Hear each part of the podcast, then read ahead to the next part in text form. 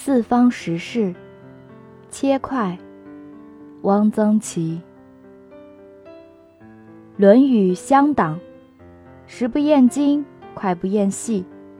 中国的切块不知始于何时，孔子以食块对举，可见当时是相当普遍的。北魏贾思勰《齐民要术》提到切块，唐人特重切块。杜甫诗屡见，宋代切块之风亦盛。东京梦华录三月一日开金鱼池琼林苑，多垂钓之事，必于池苑所买牌子，方许捕鱼。游人得鱼，备其价买之。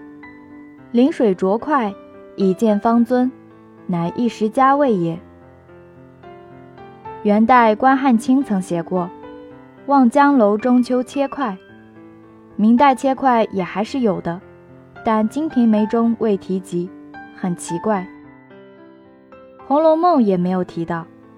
到了近代，很多人对切块是怎么回事都茫然了。块是什么？杜诗少注：块即今之鱼生、肉生，更多指鱼生。杜甫。闻香将妻少府设块系赠长歌，对切块有较详细的描写，切得极细，块要切得极细，块不厌细。杜诗亦云：“无声细下飞碎雪。”块是切片还是切丝呢？段成式《酉阳杂祖物格》云：“进士段硕常识南校廉者，善着块。”胡薄丝缕，轻可吹起，看起来是片和丝都有的。切块的鱼不能洗。杜诗云：“落针何曾白纸湿。”少注：凡做块，以灰去血水，用纸以隔之。大概是隔着一层纸，用灰吸去鱼的血水。其名要术：切块不得洗，洗则块湿。加什么佐料？一般是加葱的。杜诗：“有谷以堕滋春葱。”内则：“快春用葱，夏用芥。”葱是葱花，不会是葱段。至于下不下盐或酱油，乃至酒做，则无从臆测。想来总得有点咸味，不会是淡吃。切块今无食物可验。杭州楼外楼解放前。有名菜醋鱼带把。所谓带把，即将活草鱼的脊背上的肉剔下，切成极薄的片，浇好酱油生吃。我以为这很近乎切块。我在一九四七年春天曾吃过，极鲜美。这道菜听说现在已经没有了，不知是因为有碍卫生，还是厨师无此手艺了。日本鱼生我未吃过。北京西四牌楼的朝鲜冷面馆卖过鱼生、肉生。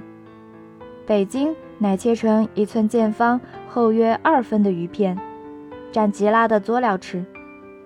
这与胡薄丝缕的切块似不是一回事。与切块有关联的是生吃螃蟹、活吃虾。生螃蟹我未吃过，想来一定非常好吃。活虾我可吃得多了。前几年回乡。家人知道我爱吃呛虾，于是餐餐有呛虾。我们家乡的呛虾是用酒把白虾醉死了的，青虾不宜生吃。解放前，杭州楼外楼呛虾是酒醉而不待其死，活虾盛一大盘中，上浮大碗，上桌接碗，虾崩得满桌，客人捉而食之。用广东话说，这才真是生猛。听说楼外楼现在也不卖呛虾了，惜哉！下生蟹、活虾一等的是将虾蟹之属稍加腌制。宁波的梭子蟹是用盐腌过的，醉蟹、醉泥螺、醉憨子、醉称鼻都是用高粱酒醉过的。但这些都还是生的，因此都很好吃。我以为醉蟹是天下第一美味。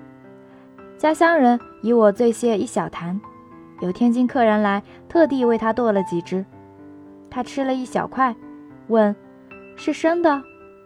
就不敢再吃。生的，为什么就不敢吃呢？法国人、俄罗斯人吃牡蛎都是生吃。我在纽约南海岸吃过鲜蚌，那绝对是生的，刚打上来的，而且什么佐料都不搁。经我要求，服务员才给了一点胡椒粉。好吃吗？好吃极了。为什么切块生鱼活虾好吃？曰：存其本味。我以为切块之风可以恢复。如果觉得这不卫生，可以仿照纽约南海岸的办法。用远红外或什么东西处理一下，这样既不失本味，又无治病之余。如果这样还觉得膈应，吞不下，吞下要反出来，那完全是观念上的问题。